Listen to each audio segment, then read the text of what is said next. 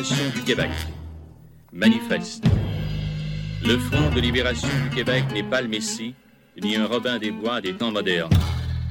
Mais la réponse à une agression, celle organisée par la haute finance, par l'entremise des marionnettes des gouvernements fédéral et provincial, Le gouvernement du Canada a décidé de proclamer la loi sur les mesures de guerre.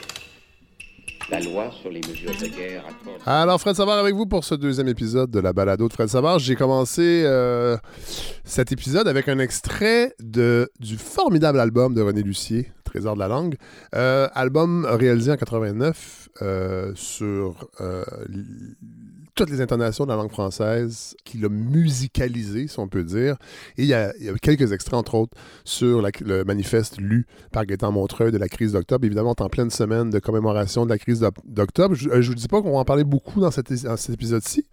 Euh, cela dit, je suis en train de lire le livre de Louis Fournier, euh, FLQ, Histoire d'un mouvement clandestin. C'est la troisième édition qui a été, la troisième réédition, en fait, qui a été lancée cette semaine. J'étais allé acheter le livre. Euh, J'avais jamais lu euh, ce livre-là. Euh, et c'est comme un peu la Bible euh, euh, de l'histoire du FLQ. Puis j'espère pouvoir inviter M. Fournier à venir en jaser à la balado. Évidemment, tous les médias le font présentement. Fait qu'on va comme faire comme d'habitude ici. On va attendre un peu. On va laisser tout ce flonflon retomber. Puis on va pouvoir peut-être avoir une, entrevue avec lui pour parler du FLQ et de ses implications. Parce qu'il reste qu'aujourd'hui, ben, cette semaine, entre autres, ça a rebondi dans l'actualité. On a demandé, entre autres, à Justin Trudeau des, euh, des- s'il allait s'excuser pour, euh, pour les, la- la- la- les arrestations arbitraires de son papa Pierre Elliott, euh, grâce à la loi des mesures de guerre en 1970. Euh, il est allé à tout un matin, entre autres, avec Maxime Coutier, et qui l'a un peu talonné. Et non, et même qui est allé plus loin que ça.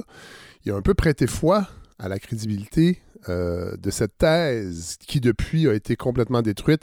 À l'époque, un gouvernement parallèle était sur le point euh, de se former, avec René Lévesque à sa tête, Jacques Parizeau, Marcel Pépin, le syndicaliste, et Claude Ryan, qui était à l'époque directeur du Devoir. C'était la rumeur. En fait, c'était une fausse rumeur euh, qui a été ébruitée par le- l'entourage de Pierre Elliott Trudeau à un journaliste, Peter Newman. Et c'est comme ça que cette, cette idée-là, ce mythe-là a pris de l'ampleur et après ça, le gouvernement fédéral s'en est servi pour justifier l'instauration des mesures de guerre.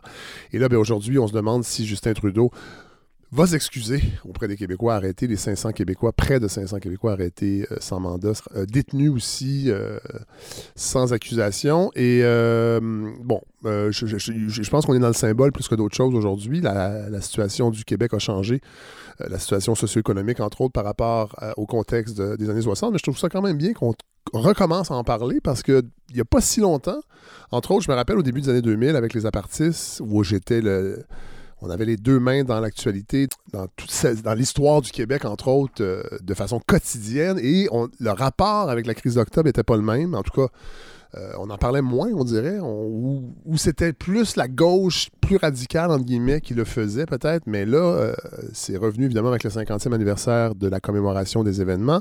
Euh, Justin Trudeau, évidemment, c'est- justifié parce que c'est l'héritage de ne pas vouloir s'excuser parce que il dit que en faisant ça, on oublie les victimes, on oublie Pierre Laporte. Les victimes, entre autres, il faut quand même le dire qu'il y a des felkistes qui ont été qui, sont morts aussi par euh, opération policière, des fois par euh, euh, négligence criminelle, euh, mais il, y a, des victimes innocentes, évidemment, il y a des civils, et c'est tout à fait déplorable, mais il y a aussi des felkistes qui sont parmi les victimes, les, euh, je pense que c'est les 10, 10 personnes qui sont décédées en tout euh, de, de- de- des événements de la crise d'octobre. Et selon Justin Trudeau, ben, ça serait de, ne pas honorer leur mémoire que de s'excuser auprès des 500 personnes arrêtées. Comme si, dans le fond, le, sous-thème derrière ça, c'est que ces personnes-là seraient... euh, ben, ils seraient coupables. Dans le fond, ils seraient coupables par association, euh, les, personnes arrêtées, puis il faudrait pas faudrait pas s'excuser. Et évidemment, on le demande à Justin Trudeau parce qu'il s'est tellement excusé depuis le début de son mandat et souvent il rajoutait des larmes,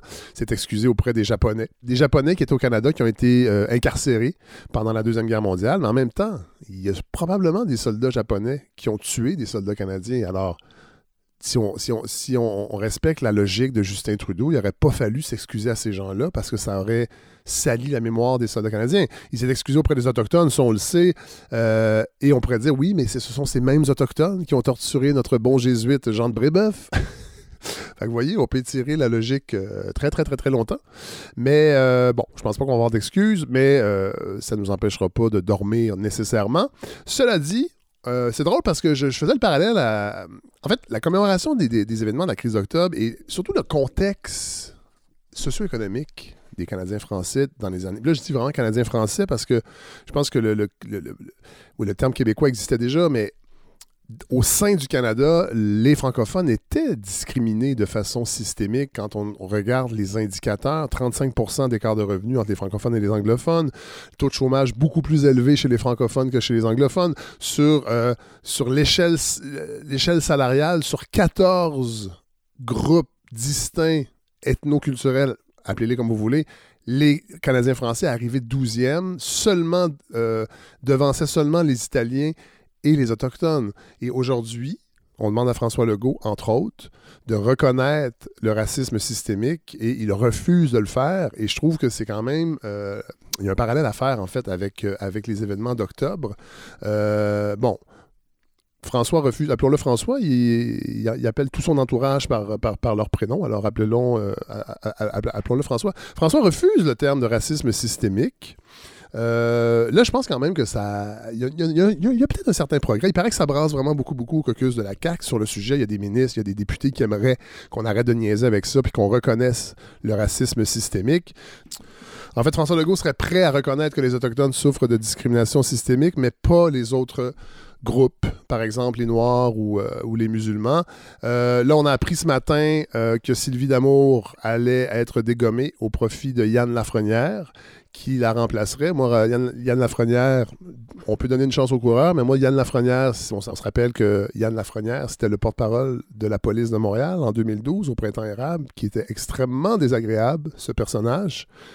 Évidemment, on a tous le droit à une rédemption. Je ne sais pas si aujourd'hui euh, c'est la même personne, mais j'ai hâte de voir le rapport qu'il pourra développer avec euh, les nations autochtones. Parce que je comprends qu'il y avait une mission puis qu'il fallait qu'il s'insère dans la hiérarchie et dans toute le, la culture toxique que peut être parfois les services policiers en temps de crise, mais euh, j'ai bien hâte de voir comment ça va se, comment ça va se dérouler avec les, euh, avec, euh, avec les nations autochtones. cela dit, les, partis d'opposition aussi mettent de la pression sur François Legault, Dominique Anglade qui dénonce aussi les tergiversations du gouvernement. cela dit, Dominique Anglade, elle, elle ne demande pas d'excuses de Justin Trudeau sur octobre 70, elle demande des excuses du gouvernement du Québec et de la ville de Montréal. Alors ça, c'est quand même rigolo. Ce serait drôle que tous les partis politiques, incluant le Parti québécois, s'excusent auprès des Québécois pour les événements causés, entre autres, par une, loi qui a été adoptée au fédéral pour détruire euh, le nationalisme québécois, entre autres. Mais bon. Euh, Québec solidaire, évidemment, euh, trouve que ça n'a pas de bon sens de, faire du cherry picking, en fait, je pense qu'on peut le dire comme ça, de, décider qu'une clientèle ou un, groupe en particulier souffre de discrimination, mais pas l'autre. c'est vraiment, c'est ça qui est fou, c'est la peur de François de que les Québécois passent pour des racistes, puis qu'on est un peuple accueillant, puis qu'on est un peuple fin, puis qu'on est un peuple qui aime tout le monde. Puis, mon Dieu, que je suis tanné de ce, cette espèce de, vision euh, euh on, est des adultes. Ça serait le fun qu'on aille parfois des politiciens adultes. C'est drôle, on parle de la crise d'octobre, puis moi, je suis assez. J'ai pas connu la crise d'octobre, évidemment. Euh, cela dit, il paraît que mes, mes parents m'ont déjà dit que j'étais conçu le week-end où euh, les mesures de guerre ont été, la, loi des mesures de guerre a été adoptée, qui sont partis dans les Laurentides faire le Grand Mambo. Et euh, quand ils sont revenus, euh, il y avait des barrages policiers et il y avait l'armée. Alors, ceci expliquant cela, c'est peut-être pour ça que je suis si accro à l'actualité, entre autres.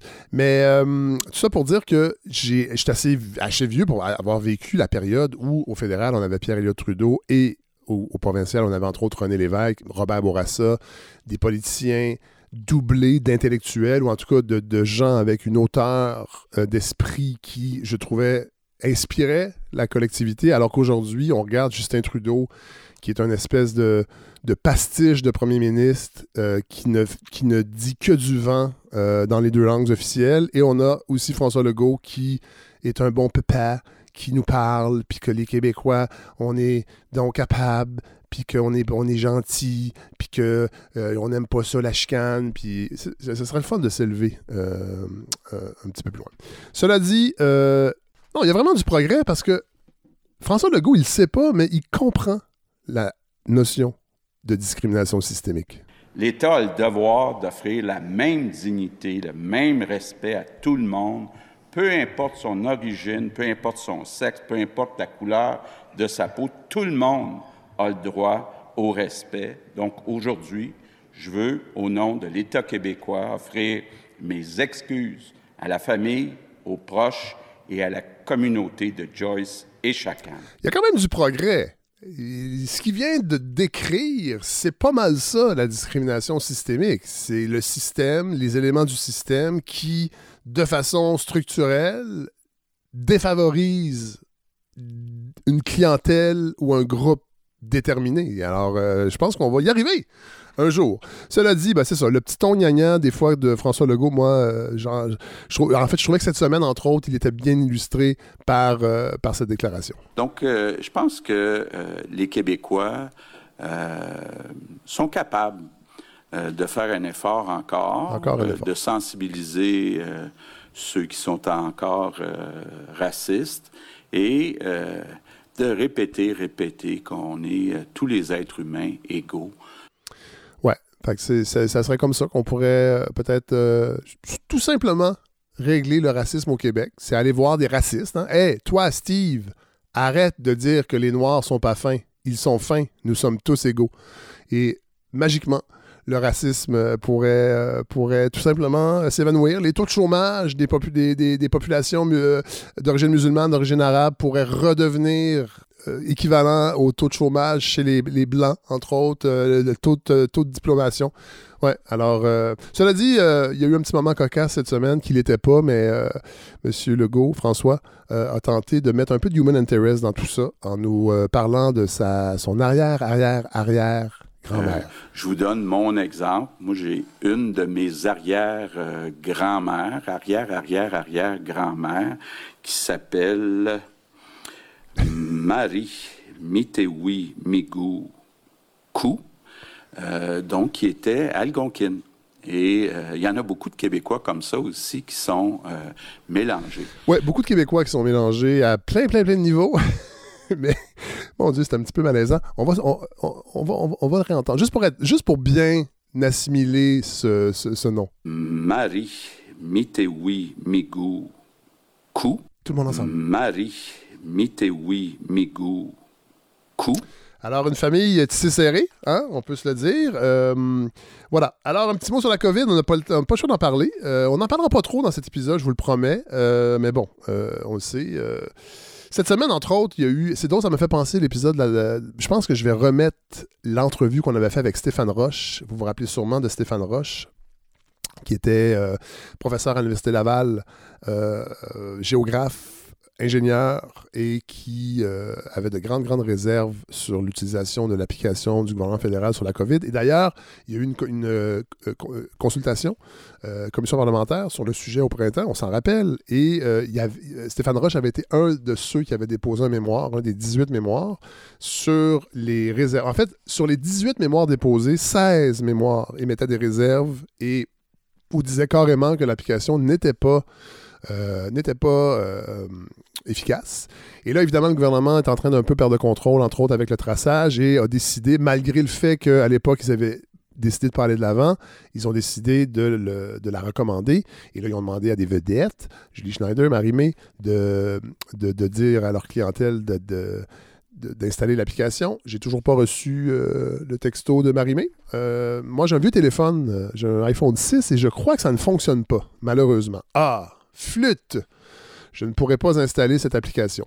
Cela dit, euh, bon, il n'y a aucune étude pour l'instant qui démontre que cette technologie-là, entre autres le, Bluetooth, la distanciation que ça demande, euh, ou en fait la non-distanciation que ça demande pour être précis, en tout cas, c'est beaucoup, beaucoup, beaucoup de réserves euh, des, 16 experts sur 18 qui ont euh, déposé des, mémoires. Alors, je vais, on va remettre, je pense, cette semaine l'entrevue avec Stéphane Roche, euh, qui date du printemps dernier, pour, se, pour mieux se faire une tête.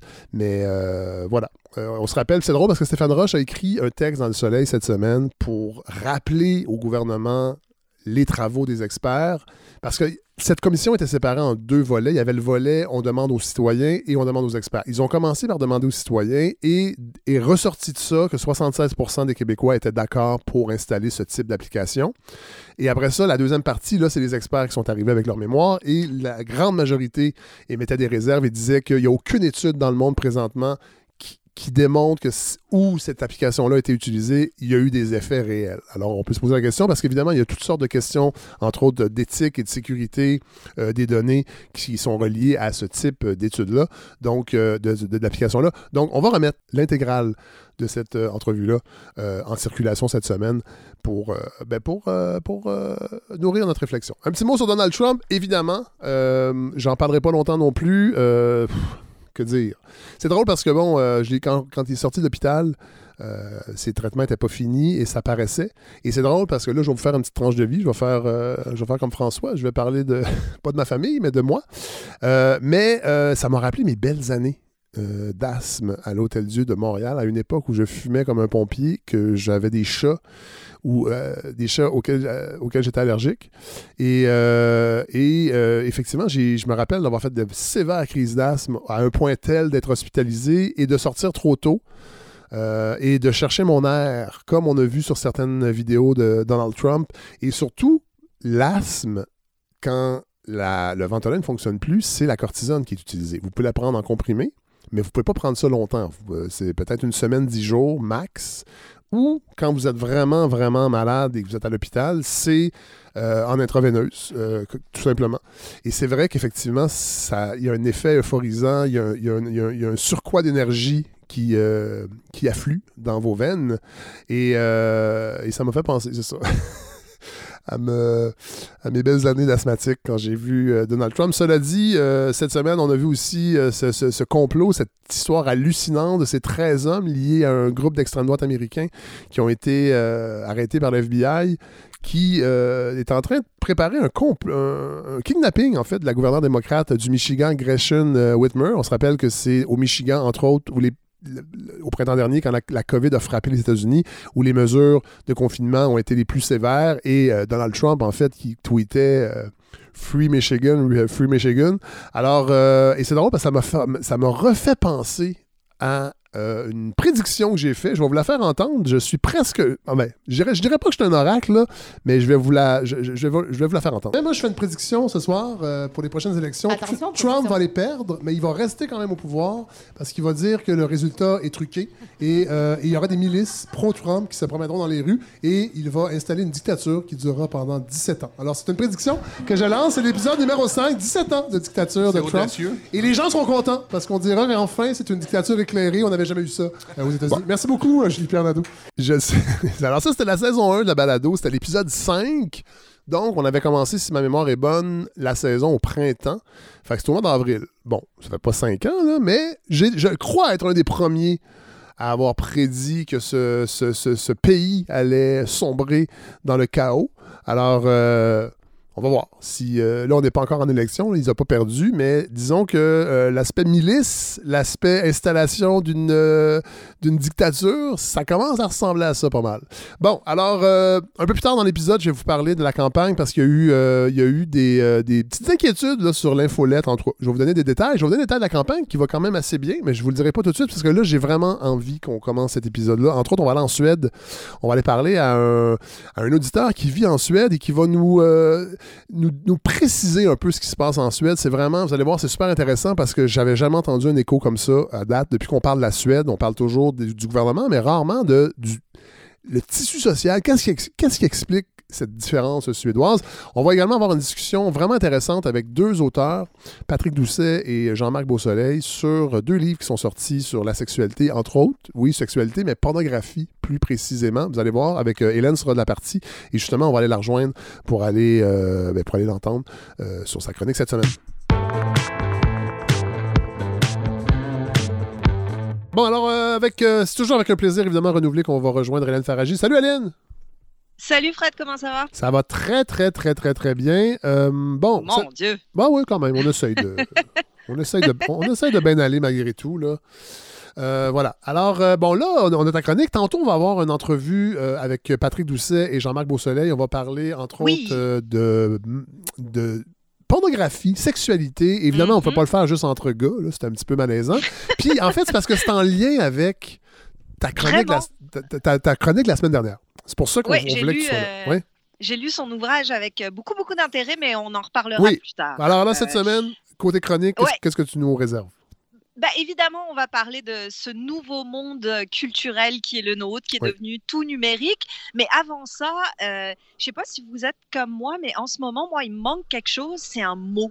Un mot pour nommer ce qu'on vit. Ah. Oui. Parce que c'est comme un confinement, ça sent le confinement, ça ressemble à un confinement, mais ça n'en est pas. En tout cas, les autorités font tout ce qu'elles peuvent pour ne pas dire le mot confinement. Ouais. Alors moi, j'essaye d'en inventer un, de trouver quelque chose juste pour pouvoir délimiter un peu ce qu'on vit. Je, je trouve pas un confinement splenda peut-être, mais je fais appel, je fais appel aux auditeurs. Ouais, bonne idée, effectivement. aider. euh, Mais c'est vrai qu'on est dans une zone un peu floue. ben, oui, c'est ça, c'est bizarre. On a l'impression qu'on n'a plus le droit de rien faire, mais en même temps, si, quand même un peu. Enfin, Ouais. c'est pas clair.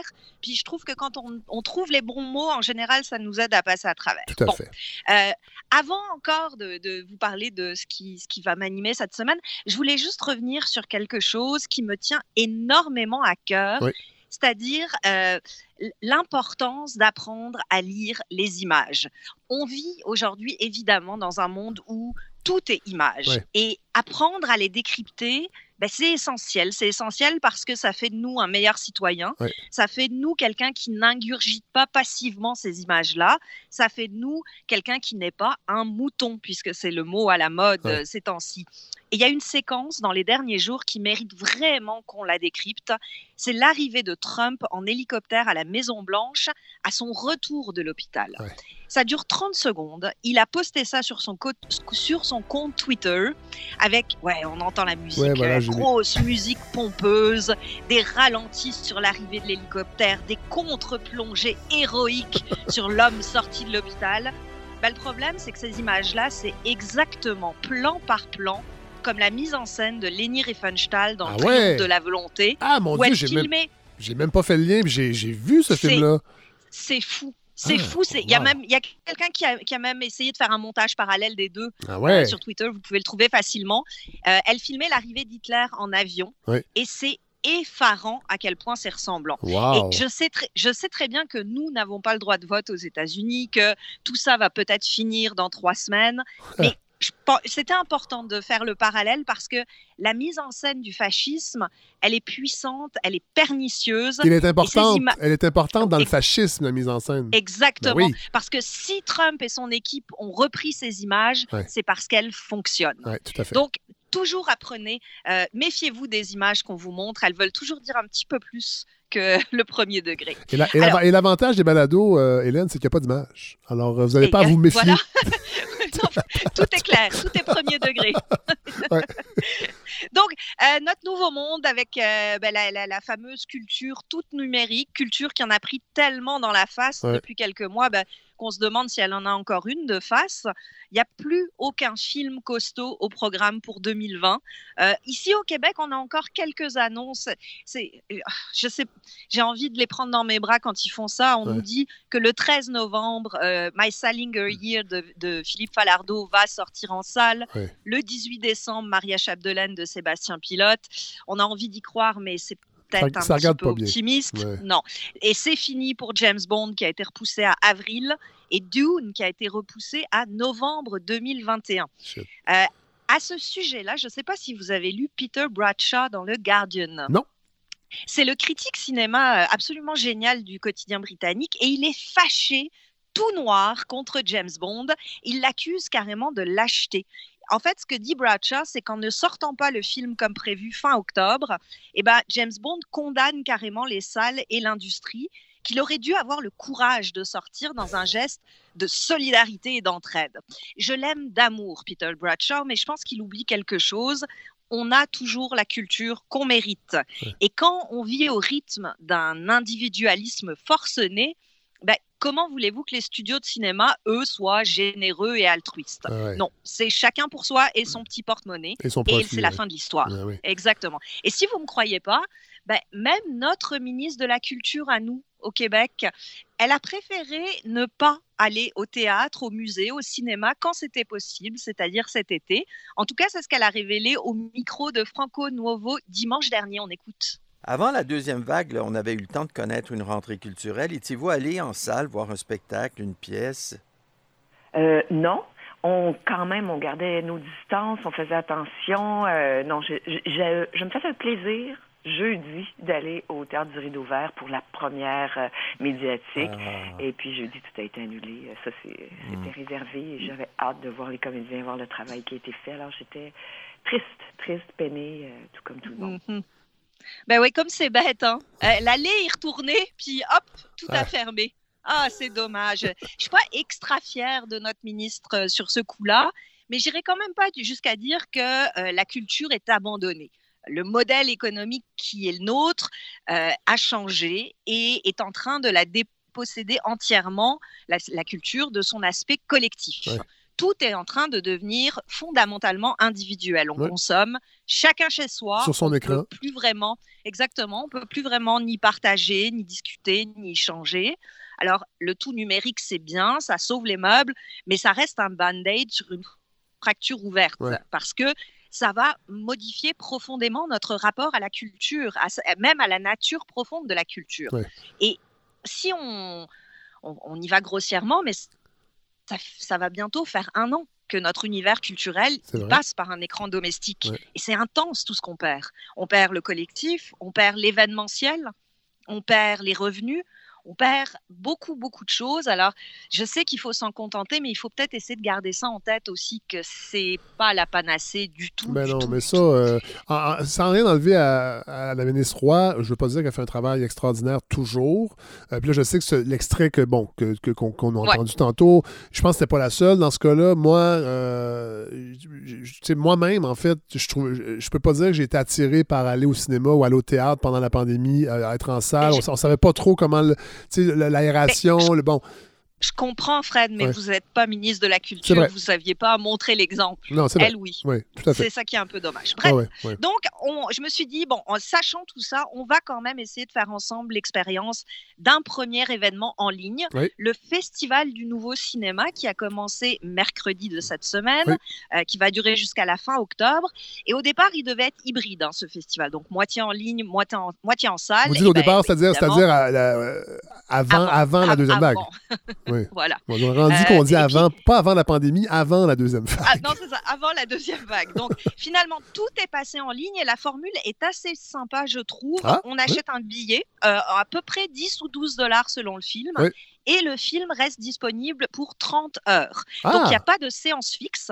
Euh, il y a une souplesse. oui, parce que ça, parce que ça, j'avoue, euh, excusez-moi, Hélène, ça aussi, je trouve, je trouve pas ça super ben interpellant d'acheter un billet en ligne et de me dire euh, demain soir, 20h, je devrais être devant mon écran parce que c'est là qu'est diffusé seulement le billet. En fait, le film acheté. Là, c'est un peu comme quand on loue un, film sur les plateformes, comme sur, sur Apple Movie. À, peu près, ouais. Voilà. C'est un peu plus court. Donc on l'a disponible pour. On, on l'a. Ouais, c'est un petit peu plus court, mais ça reste quand même un laps de temps correct. Puis on sent qu'on a voulu prendre en compte les enjeux de ceux qui regardent les films et pas juste ceux de ceux qui les font et les vendent, ce qui est quand même une bonne nouvelle. Donc, euh, évidemment une programmation un peu moins dodue que d'habitude, mais j'ai quand même trouvé euh, deux petites choses que j'ai envie de vous, vous suggérer. D'abord, un film iranien qui s'appelle There is no evil. C'est réalisé par Mohamed Rasoulov, ça a gagné l'Ours d'Or à Berlin cette année. Et Rasoulov, en 2017, avec son film précédent, Un homme intègre, eh ben, il a été condamné en Iran à une interdiction de filmer et un an de prison. Ah, et eh ben ça l'a pas empêché. Ça l'a pas empêché de non seulement de faire un film, mais en plus de faire un grand film. C'est une parabole en quatre histoires, quatre courts métrages si vous voulez, superbement mis en scène et qui sont tous sous le même thème, la peine de mort, parce que en Iran, qui se passe, c'est que les gens à qui on demande d'exécuter la peine de mort, eh ben, c'est des soldats qui font leur service militaire obligatoire. Donc, on leur impose de devenir des bourreaux, c'est-à-dire que la peine de mort finit par déshumaniser pas seulement les victimes, mais aussi les bourreaux, ceux qui se retrouvent à devoir enlever la vie d'autrui sans en avoir la conviction ou sans que ce soit leur métier. Euh, les quatre fictions montrent quatre différents aspects, évidemment, de, de cette problématique-là. Mais je trouve que c'est vraiment un film brillant et qui rappelle assez justement en ce moment que bah, les décisions les plus tyranniques, les plus détestables, elles se prennent souvent six pieds au-dessus de ceux qui en payent les vraies conséquences. Mais ça, c'est pour le, le, côté plus cinéphile, cinéma, euh, sérieux de Ah oui. la programmation du FNC. Moi, il y a un autre film que j'étais extrêmement heureuse de voir dans la programmation de cette année. C'est un film dont j'entends parler depuis le début de l'été parce que il faisait partie des premiers à avoir pu sortir après la réouverture des salles en France. Ou d'ailleurs, les salles, elles sont toujours ouvertes, si vous voyez ce que je veux dire. Ah, en tout cas, euh, le film en question, ça Euh, s'appelle Je ne changerai pas de place avec la France aujourd'hui, euh, Hélène. non, je sais, je sais, mais on- en tout cas, eux, ils gardent espoir que les salles de cinéma, Ouais. c'est peut-être pas si dangereux que ça. Ouais. Je sais, en tout cas. Bref, notre film en question, ça s'appelle Tout simplement Noir et c'est un film réalisé par Jean-Pascal Zadi et John Wax. Euh, Zadi, j'avoue que je ne le connaissais pas du tout et pourtant il a une feuille de route assez impressionnante, même si rien n'a traversé l'Atlantique. C'est un acteur, auteur, rappeur, réalisateur de plusieurs documentaires et de fiction. C'est vraiment pas un, un euh, sorti de l'œuf. Et cette fois, dans cette comédie, il a décidé de raconter l'histoire de Jean Pascal, c'est-à-dire lui, mais sans être lui, qui est un acteur euh, raté de 40 ans, qui fait des YouTube euh, plutôt controversés pour dénoncer le racisme. Genre, euh, il se déguise en esclave, en fer, et il marche dans les rues, puis il poste ça. Et ce, ce- ce- cette- ce- cet acteur-là décide d'organiser la première grande marche noire à Paris. Et il est suivi par une équipe de cinéma pour documenter euh, la préparation de cette marche. Alors, bon, vous allez me dire, euh, le faux documentaire, ça va, on a déjà eu euh, Sacha Ouais. Baron Cohen. Oui. D'ailleurs, euh, la bande-annonce de Borat 2 circule en ce moment sur le web et vous devriez aller jeter un coup d'œil, c'est très drôle. Euh, on a déjà eu Ricky Gervais aussi, je vais vous dire, oui, évidemment, on a déjà eu tout ça, mais c'est quand même autre chose. Alors vous allez me dire, ouais, mais une comédie sur le racisme, là aussi, on a déjà eu, on a eu Casse Départ en France, on a eu Black Klansman aux États-Unis, euh, Four Lions en Angleterre, et je vous dirais, oui, oui, oui, mais de mémoire, bien sincèrement, je ne pense pas avoir vu une comédie aussi grinçante sur le sujet. Non seulement grinçante, mais en plus déterminée à briser tous les tabous autour de ce sujet-là. Mais alors, tous les tabous. On écoute le début d'un d'un extrait du film. Yeah. suis noir. Martin Luther Je suis nègre. Malcolm X. Je suis un putain Voilà. de nègre. C'est ça. Il faut qu'on soit soudés, il faut qu'on soit là. Ça marche, c'est une initiative de dingue. Les blancs sont interdits à tabac. Ils sont pas interdits. ils sont pas- interdit, ils sont mais c'est pas conseillé. Ils sont pas- pas, ils sont pas faire frapper. Ouais. Non, ils sont Ils pas, vont ils pas vont se pas faire du tout. Nous, mais il y aura pas une bonne ambiance. quoi. Voilà. Vous niquez votre marche de Renoir. On a des imams, des imams qui soutiennent la Non, non, non, fais pas ça. Tu sais très bien, les imams, c'est pas good vibe. Non, pour le coup, il a pas tort. C'est c'est pas, c'est pas super ambiance. Tiens, j'invite à mon anniversaire 5 imams. On va pas Oh mettre une ambiance. Non, c'est vrai, en termes d'ambiance. Dieu, Ouais, ça va vraiment être euh, très bon. c'est très très bon et c'est surtout très très malin parce que d'abord bah, tous les rôles principaux sont joués par des noirs, Bon. Euh, des comédiens, des stand-up, des rappeurs, des journalistes, pas juste des noirs, ceux qui font la communauté médiatique euh, Ouais. parisienne. Ouais. Ah, donc on, ça va de Joe Star à Patrice Eboué en passant par Éric Judor et je vous laisse découvrir comment Dieudonné est inclus dans Eh tout ça parce qu'il est là Ah à sa façon. Wow. Ouais, mais c'est très, très, très malin. Et ça, ça veut dire que bah, tous les personnages blancs, au mieux, ils sont, sont secondaires. Donc, on a la femme de Jean Pascal, par exemple. Ou alors, ils sont carrément les vecteurs de ce racisme au quotidien qui est vécu par les Noirs et par d'autres. Et là, je dois lever mon chapeau à Mathieu Kassovitz, qui joue son propre rôle euh, dans ce film-là. Et il fait passer une audition à Jean Pascal pour Ouais. son prochain film. Une- Évidemment, c'est faux. Ah ouais. Mais et pendant l'audition, il lui mesure les narines et il lui dit qu'il faudrait qu'il soit plus africain. Ah, yeah. Euh, wow. Si c'est si pas assez humour noir pour vous, je sais pas ce que. Je pense que personne pourra arriver à, à être plus grinçant que ça, plus corrosif que ça. Mais là où c'est brillant, Oui. c'est que euh, Jean Pascal, il agit aussi comme révélateur de tout ce qui ne va pas au sein même de la communauté noire, des gens riches et célèbres, parce que on a ceux, par exemple, qui ne veulent s'engager que pour une question d'image et ce que ça va leur apporter. Euh, on va aussi avoir ceux qui comprennent pas que leur démarche, elle est profondément sectaire, parce que Jean-Pascal en question, ben, il fait une marche pour les Noirs, mais il fait surtout une femme pour les hommes noirs, donc il exclut les femmes, les Ouais, ouais. métis, les arabes, les juifs, toutes les autres victimes du racisme, et bien sûr les blancs, en n'hésitant pas, et c'est là que ça devient complètement euh, fou comme film, c'est que il met en concurrence les drames. Donc, comme Dieudonné l'avait fait, ce qui lui avait valu des gros problèmes? Mais là, c'est la comédie, c'est pour dénoncer, bien sûr. Euh, à un moment donné, il va même plaider l'idée que sa marche, elle est plus importante que le combat écologiste. Parce que euh, il va faire un rap pour inviter les gens à sa marche en dénigrant la sauvegarde de la planète parce que ça prend trop de place. Et donc, il n'y a plus assez de place pour lutter contre le racisme. Ça tire sur tout Wow. ce qui bouge, ça n'épargne rien ni personne, sauf peut-être Omar Sy, que tout le monde aime. Ça déconstruit tous les clichés, les paradoxes, les écueils de la lutte identitaire. Et ça rappelle, je crois, une idée qui est vraiment importante par le rire et par l'absurde. Le communautarisme par nature, ça exclut.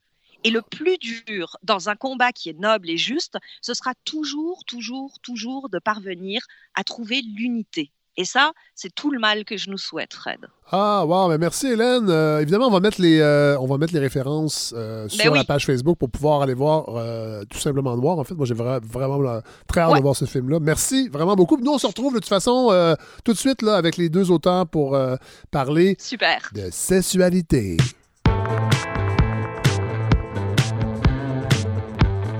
Bon, alors, vous savez, cette balado, euh, j'insiste souvent sur le- le- l'esprit de communauté, sur cette idée de communauté. Puis là, ben, dans le prochain segment, on, en- on va en avoir un excellent exemple.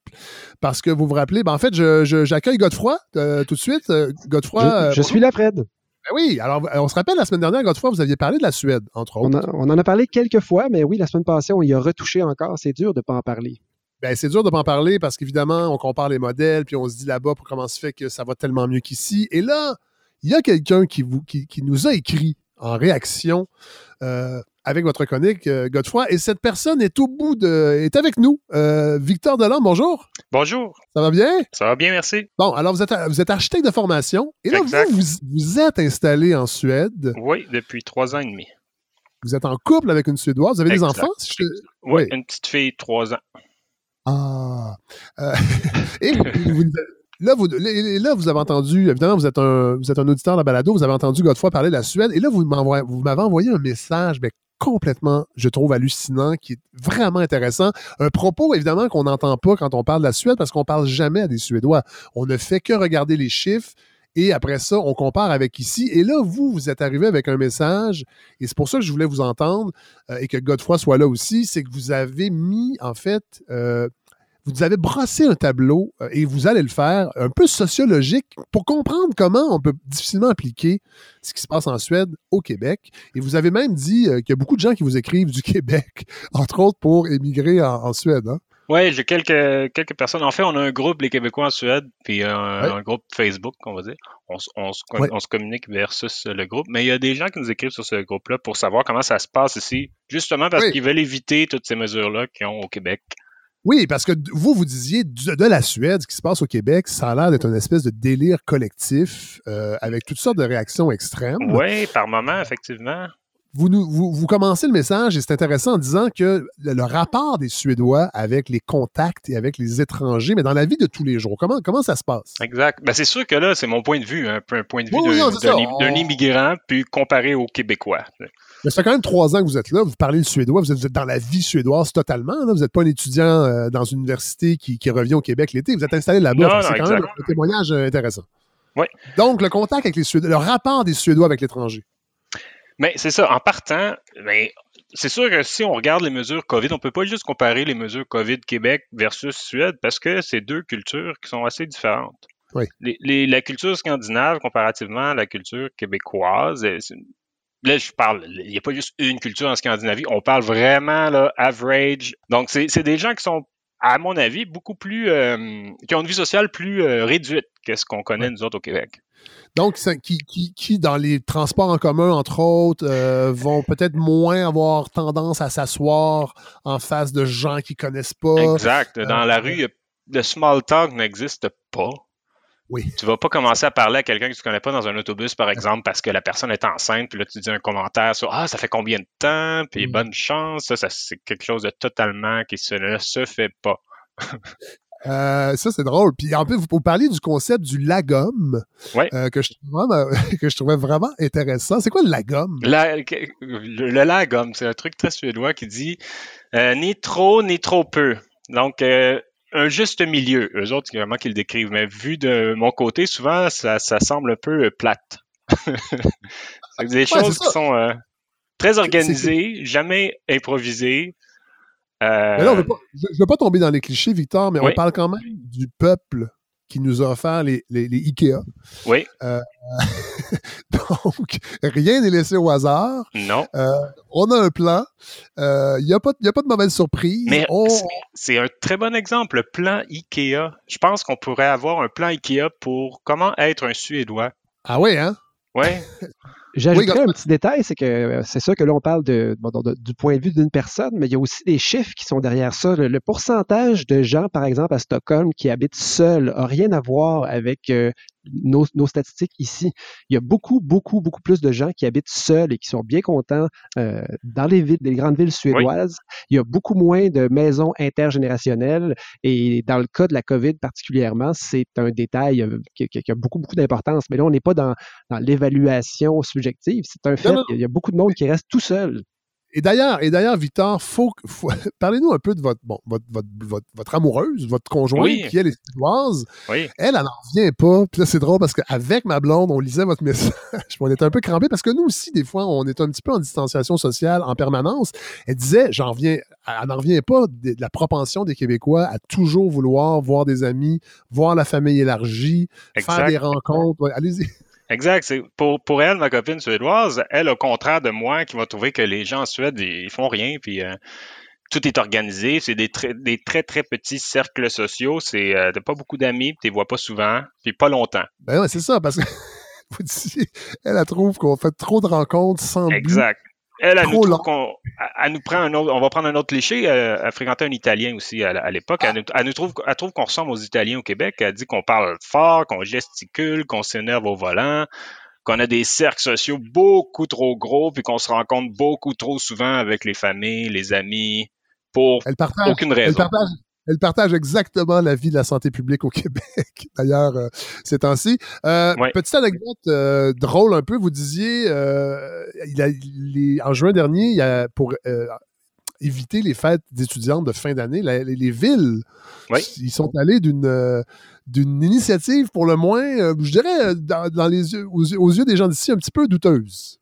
Oui, mais non. Ils ont, ils ont décidé d'é- d'étendre du purin animal. Euh, Ben, dans ce cas-ci, c'était plutôt du, euh, du- de la merde de poulet, on va dire. Oui. Pour, euh, disons, euh, pas empêcher, parce que c'est pas le, le but, c'est plus de dissuader les jeunes d'aller se Voilà. rencontrer dans les parcs pour faire la fête.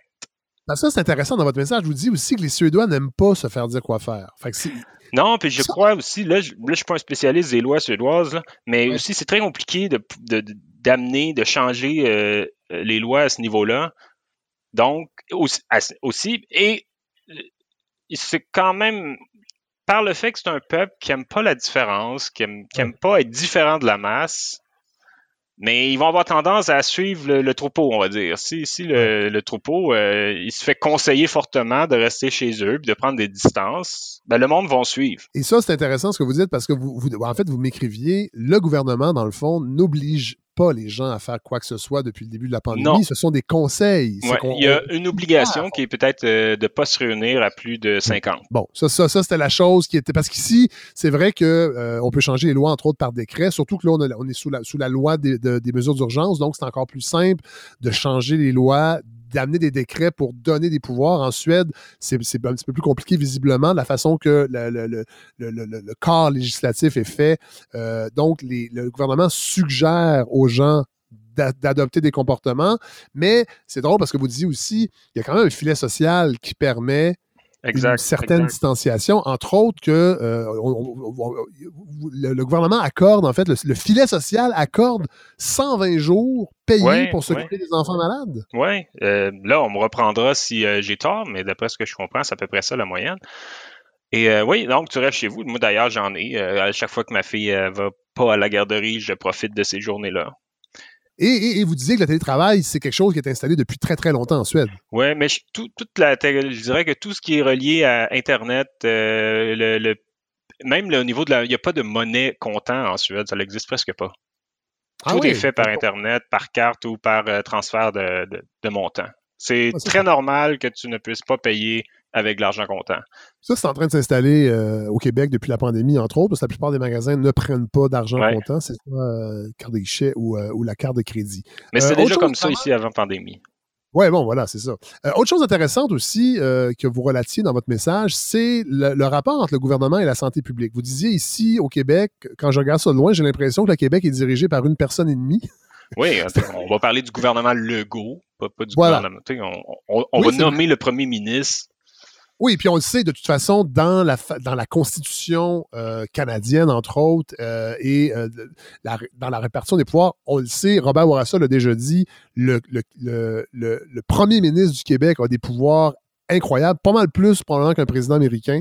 Euh, c'est vraiment démesuré, puis on dirait qu'en temps de pandémie, on le voit bien. Ouais. Mais là, en Suède, il y a vraiment une coupure entre les deux, et depuis le début de la pandémie, vous, vous avez très peu vu les membres du gouvernement faire des points de presse. Effectivement, mais c'est comme ça aussi pour tout, euh, les- pour tout dans la, dans la société. C'est très décentralisé, le gouvernement. Les décisions se, prennent, se prennent beaucoup à ce que nous, on va appeler les, euh, les régions administratives. Oui. Pour ce qui est la santé, le transport. C'est des taxes qui sont données directement de, des citoyens aux, aux régions administratives. OK. Et, euh, et, et- et- depuis la- la- le début de la pandémie, depuis le début de la COVID, euh, c'est essentiellement le médecin en chef Oui. qui s'est adressé à la population Exactement. et les politiciens n'étaient pas là. Non, le premier ministre, comme je disais, est apparu deux fois pour, pour dire, en gros, ben, suivez les conseils de notre médecin, puis c'est à peu près tout. Il n'y a, pas de- il y a pas de politiciens vraiment qui font des apparitions à la télévision. Il n'y a pas de point de presse euh, n'y a pas cette espèce de sentiment de mesure d'urgence qui est là. Oui, mais ça aussi, c'est incroyable. Quand, quand- quand vous m'avez dit ça, vous, vous parlez même, les médias en parlent pas tant que ça de la pandémie. Il en parle comme un autre sujet d'actualité. Mais quand on écoute euh, la, la presse ou Radio-Canada, pour pas les nommer, euh, on a l'impression que la seule chose qui se passe au Québec, c'est le- la COVID. Tout à fait. Euh, puis j'avoue que moi qui fais une balado, euh, on se le fait, on se les fait un peu reprocher de parler trop de la, de, de la pandémie. Euh, en même temps, une opinion, c'est pas, on n'a pas été submergé de messages, mais c'est vrai qu'il faut quand même avoir ce, ce- faut garder à l'œil aussi le rapport que les médias entretiennent avec la pandémie et le message qui est envoyé, entre autres cette semaine dans le Journal de Montréal, toutes les unes étaient les enfants paient le prix.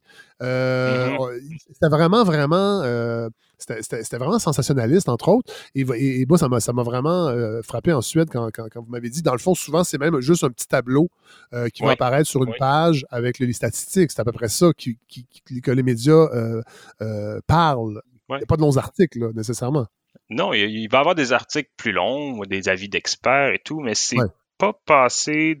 C'est le ton du message surtout aussi qui, qui est. Il y a une espèce de. de- de- on dirait que c'est un, messa- un message alarmiste, le ton alarmiste qui vient Ouais, avec. et on dirait qu'il manque un peu de neutralité vu d'ici. euh, Et ça, c'est ça, c'est vraiment intéressant parce que quand je repensais à une des conférences de presse de Legault où il, a- il a- il avait avancé du bout des lèvres l'idée de l'immunité de, de masse. Oui. Et euh, cette idée-là, euh, il la- il l'amenait, c'est qu'on se disait, écoute, c'est un ballon, euh, c'est un, ballon d'essai, et il, il s'est fait ramasser et il n'en a plus jamais parlé. Euh, et et c'est un, exemple parmi tant d'autres qui nous dit que c'est le politique qui est au pouvoir, en fait. Que si cette idée-là avait été soudainement populaire, qui sait ce Mhm. qui serait arrivé dans le fond? Et quand vous parlez de, de neutralité, ou, on est tellement dans le politique, dans la gestion de cette crise-là, euh, on apprend que, que, que- que le, le directeur de la santé publique ne fait pas de rapport écrit. Donc, ça veut dire que le, le- le premier ministre retient bien ce qu'il veut de- de- d'une discussion qu'il y a eu avec M. Arruda et Ouais. avec l'équipe. Mais après ça, il se retourne vers la population. Puis vous avez souvent dit, Fred, que un des grands, un des grands points forts de Legault, c'est d'être capable de bien saisir euh, l'état d'esprit de sa population et de s'ajuster et de, de renvoyer quelque chose qui correspond euh, à, à ce que la population veut. Et ce que ça veut dire, en fait, c'est que euh, c'est de la politique orientée à 100% et on n'est surtout pas, on n'a aucune distance. Et là, si Non. notre exemple qui vient du politique en haut va dans ce sens-là, c'est pas étonnant que, que tous ceux qui prennent la parole ben, soient un peu dramatiques puis euh, aient envie de frapper les esprits, alors que là-bas, on a vraiment un, un- un- un Anders Tegnell qui est en charge et qui, euh, qui a de compte à rendre à personne. Et ce qui me fascine là-dedans, c'est que vous disiez que les gens ont... euh, c'est seulement des recommandations Oui. qui ont été faites par, euh, par, par la santé publique, mais il n'y a personne qui s'est dit, oh là là, c'est impopulaire. Il y a eu des levées de boucliers, il y a eu des, des- lettres ouvertes de scientifiques, mais qui ont été tout simplement, euh, ça n'a inquiété personne. On a gardé euh, le flegme et, et on Ouais, continue à avancer un tranquillement. flegme, Et c'est le dire. mais ça- ce qui m'intéresse, moi, c'est de savoir, ça vient d'où, ça, ce- cette, cette- cette identité suédoise-là? Ça sort, est-ce qu'on a une idée de où ça vient? Mais pour, à peu près tous les sujets, euh, je pense que ce que j'ai pu remarquer, c'est que les Suédois ne prennent pas une décision sur le coup, ou très rarement une décision sur le vif. Ils vont toujours attendre, j'ai l'impression de voir, parce que là, quand quelque chose de nouveau arrive, que- ils vont toujours attendre quelques mois, années, avant de prendre des décisions et vraiment de légiférer pour voir qu'est-ce qui va se passer, comment on peut dealer avec ça, il faut, faut regarder toutes les, les, les, pour et les contre. Puis c'est rare qu'ils vont prendre une décision super rapide. Euh, Ouais. Si on compare avec euh, le voisin, le Danemark, on- un sujet super sensible qui est l'immigration. Ouais. Le Danemark a tendance à agir euh, et change les règles de l'immigration au mot plusieurs fois par année, parfois. Tandis qu'en Suède, tu as une règle qui est là, malgré les, les hauts et les bas de l'immigration, des vagues immigrantes. La règle est toujours là. Et ça prend beaucoup de choses pour faire changer une règle. Et, et- et Victor, c'est intéressant. Puis, puis, ben, en fait, ce que vous dites, parce qu'il faut quand même en parler, là, on fait cette, euh, cette intervention-là, cette, cette chronique-là, si on peut dire, on a l'impression qu'il y a une, une belle unanimité partout en Suède. Reste que il y a un parti très à droite, même néo-nazi. Ouais, euh, j'appelle ça sans, crainte néo-nazi, parce que Bon, les ouais. idées représentées sont frôlent le néo-nazisme.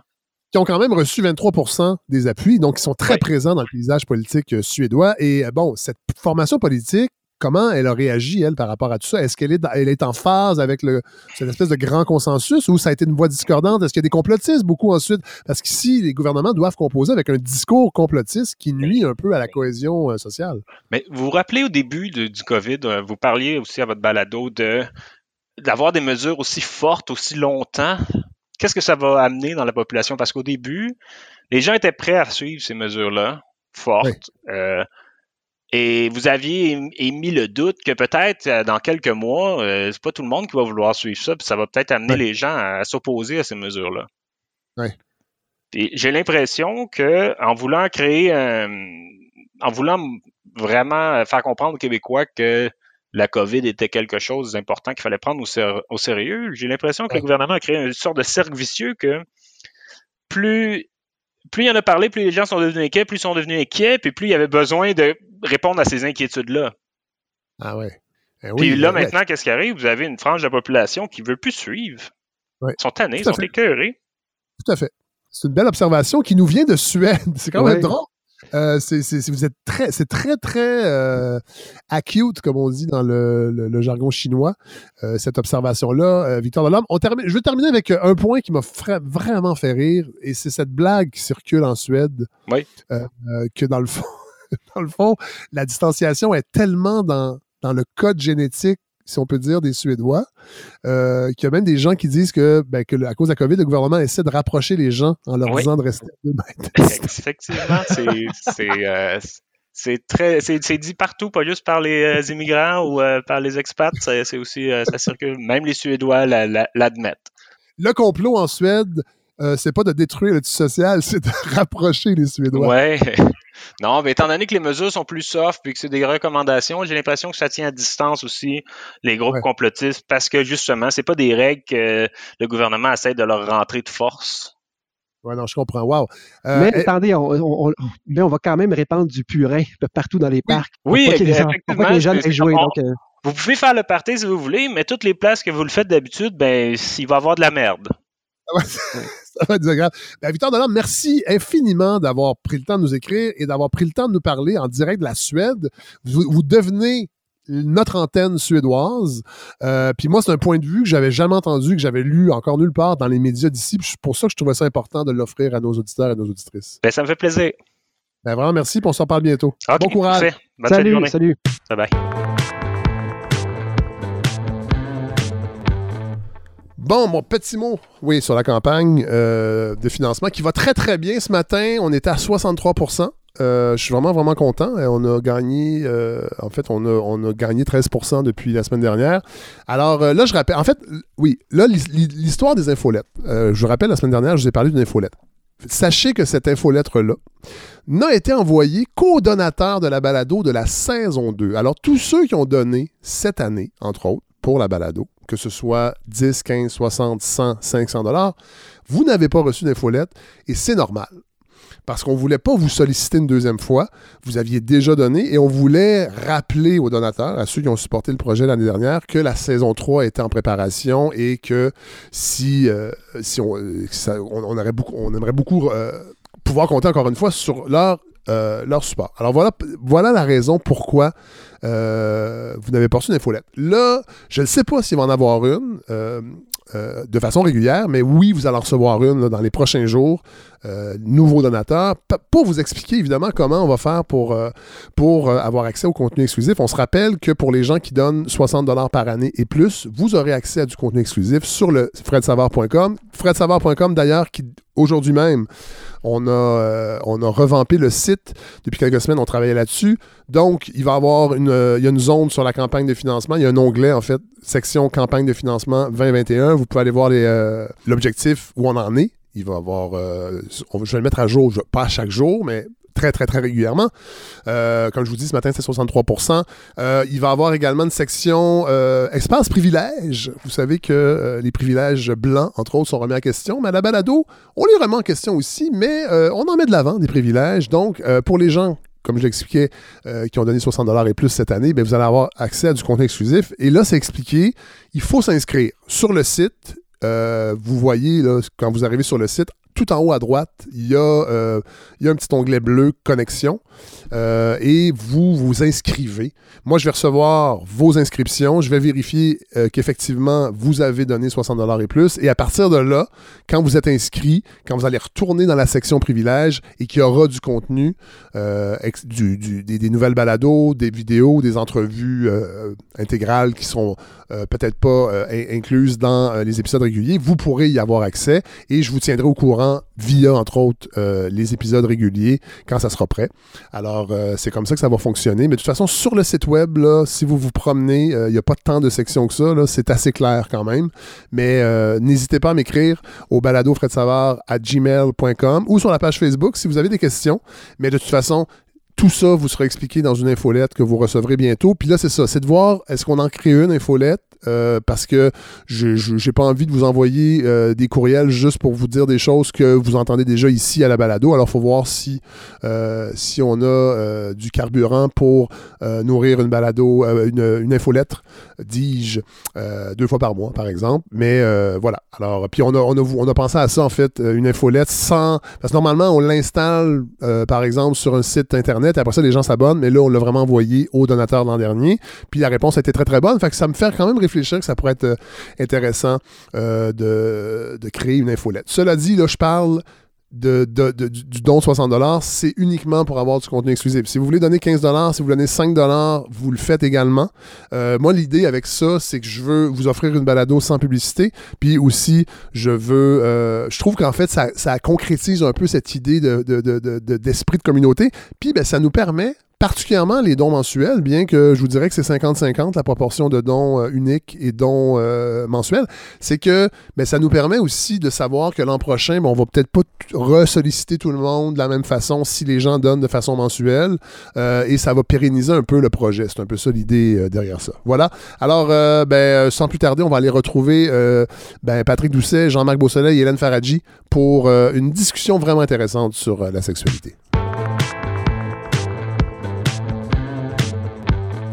Bon, alors, on va faire quelque chose qu'on fait, euh, je pense que c'est euh, officiellement la première fois qu'on va le faire à la balado. On va parler de sexualité. Euh, on va parler de pornographie, on va parler de masturbation, on va parler de choses qu'on parle pas souvent, mais il y a un prétexte évidemment pour ça.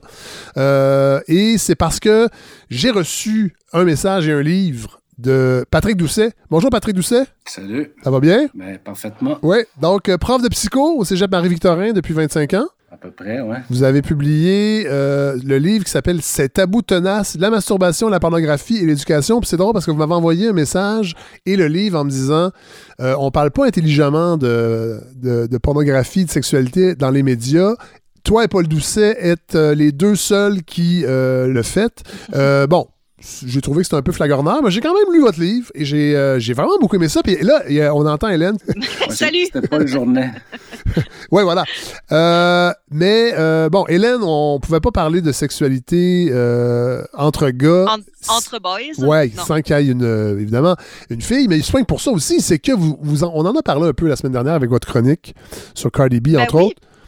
Puis je Ben trouvais- oui, puis j'ai aussi, euh, j'ai aussi pu lire l'ouvrage de, de Patrick Doucet et je dois dire que ça tombe exactement euh, dans l'actualité de ce dont on parlait la semaine passée, c'est-à-dire ce besoin d'une éducation à la sexualité, Oui. cette euh, li- nouvelle liberté que revendiquent certaines femmes et qui est quand même assez mal vue, Oui. alors que, bon, on devrait Oui, passer si à je autre peux me chose. quoi. permettre, moi j'ai beaucoup aimé cette intervention qui disait condamner les méchants et laisser donc les gens honnêtes s'amuser. C'était un peu comme ça que j'ai compris votre intervention la semaine dernière. Oui. Et J'ai trouvé ça euh, que c'était tout à fait d'à propos. Et là, on entend Jean-Marc Beausoleil. Bonjour. Bonjour Jean-Marc. Donc, prof de littérature, prof de médias aussi au, euh, collégial, ancien journaliste. Et vous, vous avez publié, c'est pour ça que je voulais que vous soyez dans la discussion, vous avez publié un livre qui s'appelle Pornodyssée, une saison dans l'industrie pornographique québécoise. Un livre que j'ai lu également. Et là, je me suis dit, mon Dieu, on va essayer ça, euh, saison 3, d'être euh, re- reprendre en fait ce qu'on faisait, euh, là, je dirais pas en présentiel parce que j'ai ce mot-là, mais je vais le dire. non, mais ce qu'on faisait en personne. Et là, on va essayer de le faire avec- en distance en avec la balado cette année, d'avoir plusieurs personnes autour de la table pour parler d'un même sujet. Et je trouvais que c'était un bon prétexte. Bon.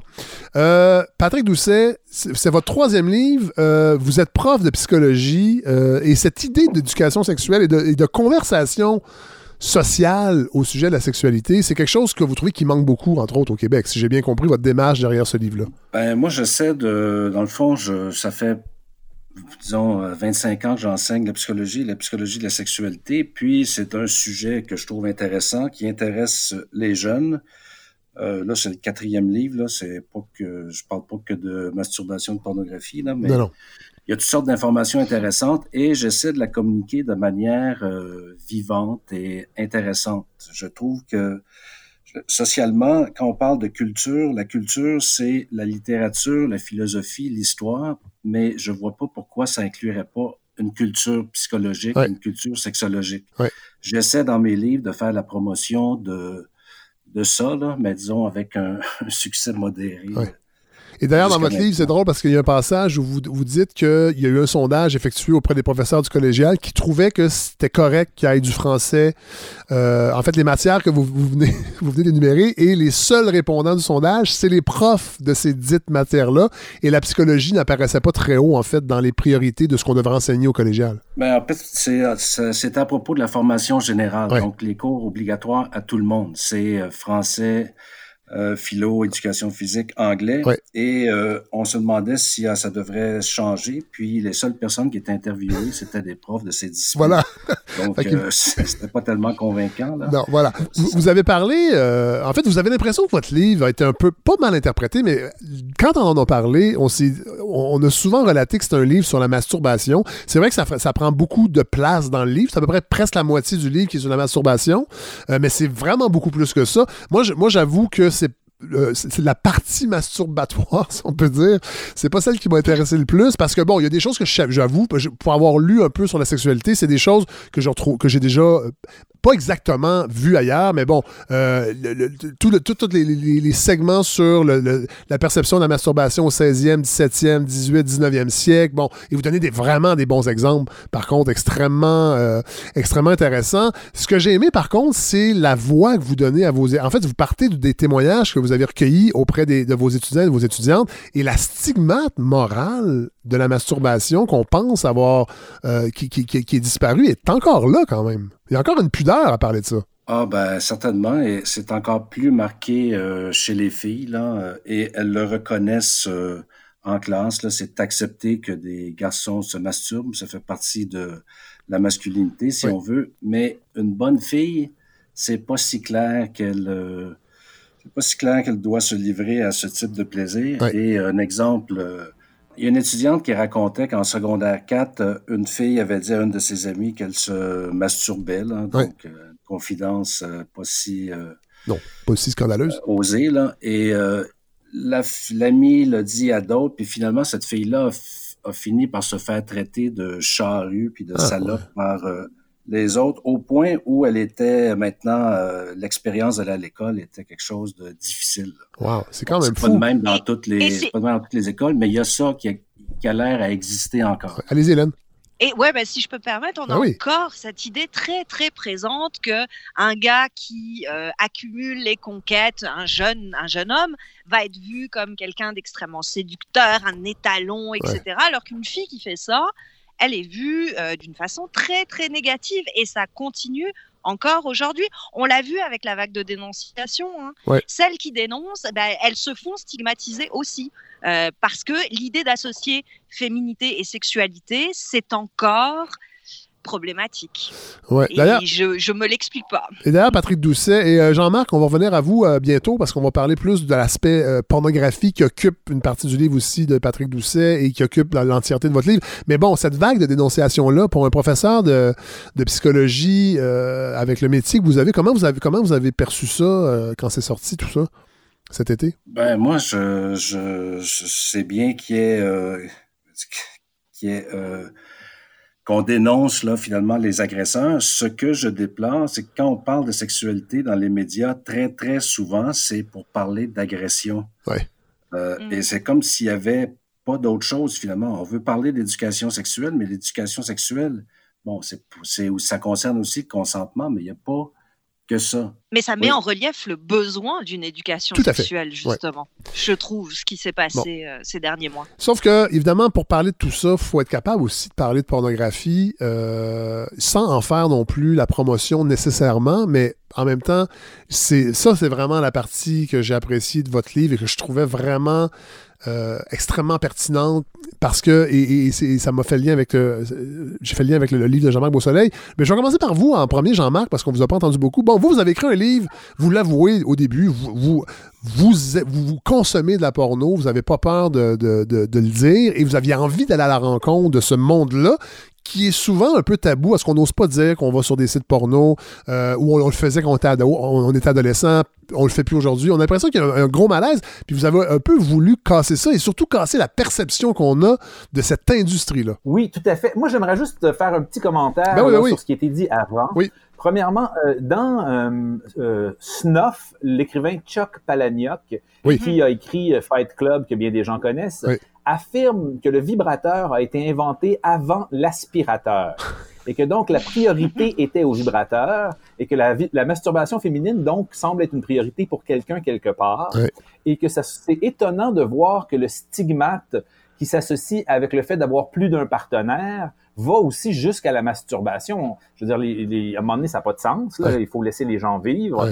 Et donc, je voulais juste dire ça comme ça en passant. Ben. Et oui, euh, j'ai- j'étais curieux euh, d'aller à la rencontre euh, des gens qui font de la pornographie au Québec parce que je me suis aperçu que plusieurs gens s'affichaient sur les réseaux sociaux euh, comme des porn stars. Ils écrivaient ces mots-là, je suis une porn star, ou euh, je suis caméraman, ou j'ai fait des photos. Ouais. Et, et- et moi, c'est la première fois que je voyais ça au Québec. En fait, c'est la première fois que je voyais ça euh, dans ma vie, des gens qui s'affichent publiquement sur les réseaux sociaux qui sont décomplexés et qui sont pas, c'est sûr que là, s'ils habitent à Los Angeles, puis, tu sais, c'est Rocco Zifredi, là, on le sait, là, je a pas de problème. Mais des gens ici, je le savais pas. Et donc, j'ai pris contact avec eux à travers les réseaux sociaux. Au début, euh, c'est comme ça que je les ai rencontrés. Et de, de- ça fait de boule de neige. Là, j'ai rencontré euh, des, des, moi, je les appelle des performeurs et des performeuses parce que c'est ce qui est écrit dans les contrats en anglais. Ils sont écrits qu'ils sont des performers parce que en, en français, on a longtemps dit d'eux qu'ils étaient des cascadeurs, hein, parce qu'on voulait pas leur donner le titre de comédien ou de comédienne sur les contrats. Euh, et donc, les Anglais, eux, ont trouvé le mot performer. Donc, moi, je les appelle des performeurs et des performeuses. Donc, j'en ai rencontré. J'ai aussi rencontré des caméramans, des monteurs, des producteurs, des diffuseurs, euh, sexologues. Donc, j'ai fait un peu, autant que possible, un, un tour d'horizon de cette industrie qui est très euh, très active hein, dans la province du Québec. Ben oui. Moi, je le savais pas, mais ça a l'air c'est assez connu. Euh, MindGeek, qui est le propriétaire de Pornhub Oui. et qui est le premier euh, la première compagnie à avoir mis en ligne de la, de la pornographie gratuite et accessible 24 heures sur 24, 7 jours sur 7, ce qui a révolutionné euh, cette industrie de façon pas toujours positive, ouais. disent il faut le dire aussi, puis on va en parler un peu plus tard aussi. Il y, a des côtés sombres aussi, mais, euh, oh, mais, mais ce que votre livre, euh, Jean-Marc Beausoleil, a réussi à faire, je pense, c'est un peu justement d'amener ce, ce côté décomplexé. En tout cas, moi, c'est la première fois que je lisais un livre au Québec qui avait... je trouvais que ça manquait. Oui. Parce qu'il y en a des livres écrits en France et aux États-Unis qui parlent, entre autres, de Pornhub et de MindGeek, oui. et, et, et, qui parlent de ça. Et c'est chez nous que ça se passe. Oui. Et là, je me suis dit, bon sang, euh, nous aussi, il faudrait peut-être qu'on qu en discute quand même. Et là, Patrick, euh, Patrick Doucet, dans votre livre, vous, vous allez plus loin parce qu'il y a vraiment la réflexion, euh, en fait, la richesse de la réflexion sur le rôle social de la pornographie à plein, plein, plein de niveaux.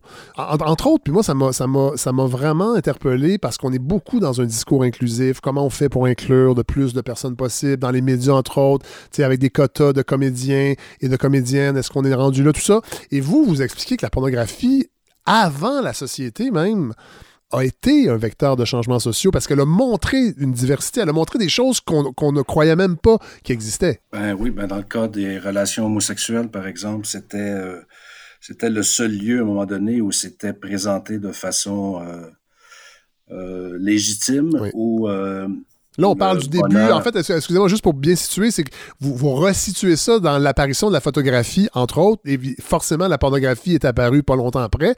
Et c'est là que la première fois, il y a eu des. On a vu des personnes de même sexe avoir des ébats sexuels. En fait, c'est sur des photos. Et ça, ça a normalisé ces pratiques-là pour les gens qui, qui, qui étaient même pas sûrs d'être comme ça et pour celles qui ont vu ces images-là aussi. Mais c'était euh, c'était ça jusqu'à même c'était pas juste les photos, c'était les films aussi parce oui. que l'homosexualité était illégale euh, jusqu'en 69 au Canada, oui. était une maladie mentale jusqu'en 73 et elle est toujours péchée aujourd'hui pour les chrétiens, les musulmans et compagnie. Jean-Marc, vous voulez euh, rajouter quelque chose, Jean-Marc Beausoleil?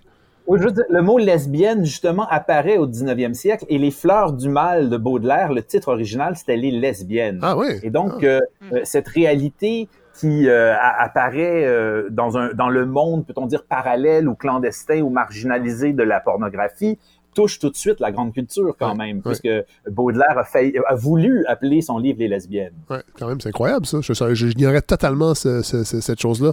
Euh, Patrick Doucet, bon, aujourd'hui, là, on parle de. Mais de... c'est pas, en fait, c'est pas que les. Euh, ça ne fait pas que normaliser, si on veut, les relations homosexuelles, c'est que ça, ça va normaliser, ça montre aussi. Euh, le plaisir des relations sexuelles aussi, oui. c'est les personnes trans, oui. chez les mm -hmm. personnes grasses, chez les personnes âgées. Handicapées. Euh, handicapées. Ouais. Handicapées aussi. Donc, il y a tout, euh, ça permet d'ouvrir euh, les esprits et reconnaître la sexualité légitime de personnes qu'on l'associe moins à la sexualité. Oui, tout à fait. Mais Moi... en, en, fait, l'aspect tabou, j'ai l'impression, de, de, la pornographie, entre autres, c'est ce côté libérateur. C'est-à-dire que la, la, porno permet à toutes sortes de gens, peut-être plus exclus euh, d'une pratique euh, normative, de se retrouver, de se voir, de, euh, se, se, de se libérer ouais, d'un stigmate social. Et ça, c'est très tabou, en fait, de considérer que la porno peut avoir un effet bénéfique. Ouais. Euh, pour, des, des, pour toutes sortes de gens. Oui, tout à fait. Euh, et d'ailleurs, j'en viens à parler du côté un peu plus sombre, peut-être, ou euh, en fait d'un certain discours. Et ça, Patrick Doucet, vous, vous, vous, vous l'abordez dans votre livre, et vous essayez en fait d'aller un peu à contre-courant de ça, d'un certain discours féministe, parce qu'il faut quand même le dire. La pornographie, entre autres, ben, c'est des débats qui sont vraiment polarisants au sein même du féminisme, parce qu'il y a plein de courants mm -hmm. de pensée différents. Mais vous, vous voulez un peu déconstruire un, un certain discours moraliste ou euh, morale, en fait, autour de, de, de la pornographie. Euh, et je trouve que vous, réussi, vous y réussissez très, très bien.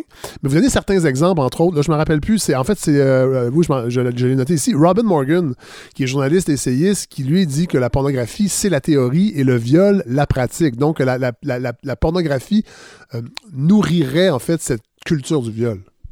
Ça, c'est, ça fait partie des phrases célèbres, là, et ça ouais. date du début de des mouvements anti, anti-porno, mais en fait, il faut peut-être préciser qu'il y a ça, le féminisme par rapport à ça, ça veut rien dire d'une certaine mais façon, non. parce que les féministes radicales qui sont anti-porno et anti-travail du sexe, disons en général, puis il y a les féministes qu'on pourrait dire euh, libertaires, je ne sais pas en termes de pourcentage, ça représente qui, mais qui seront euh, pour euh, la porno et pour le travail du sexe. Donc, euh, on peut être féministe. euh, Ah ouais, non, non, mais c'est ça que je disais, de oui, c'est ça. façon. Oui. Re- Reste que je trouve que quand même, c'est souvent le discours mora- moralisateur ou euh, qui, qui, qui, qui- je sais pas, Hélène, si...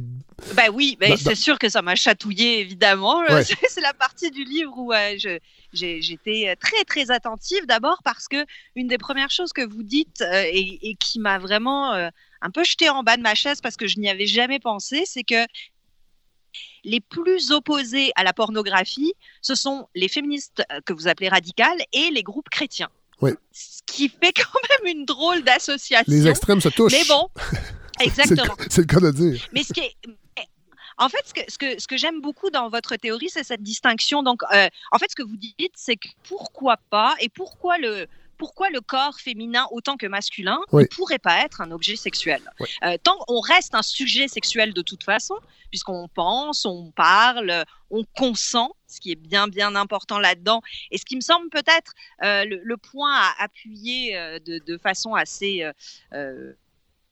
faut même le marteler, hein, c'est qu'on reste un sujet sexuel tant que la question du consentement reste bien présente. Ben oui. Mais pourquoi pas pourquoi ne pas assumer qu'on peut aussi être un, objet sexuel, euh, qu'il y a du plaisir à trouver là-dedans? Et ce que j'aime beaucoup dans, votre façon de présenter tout ça, c'est que vous en revenez un peu au gros bon sens.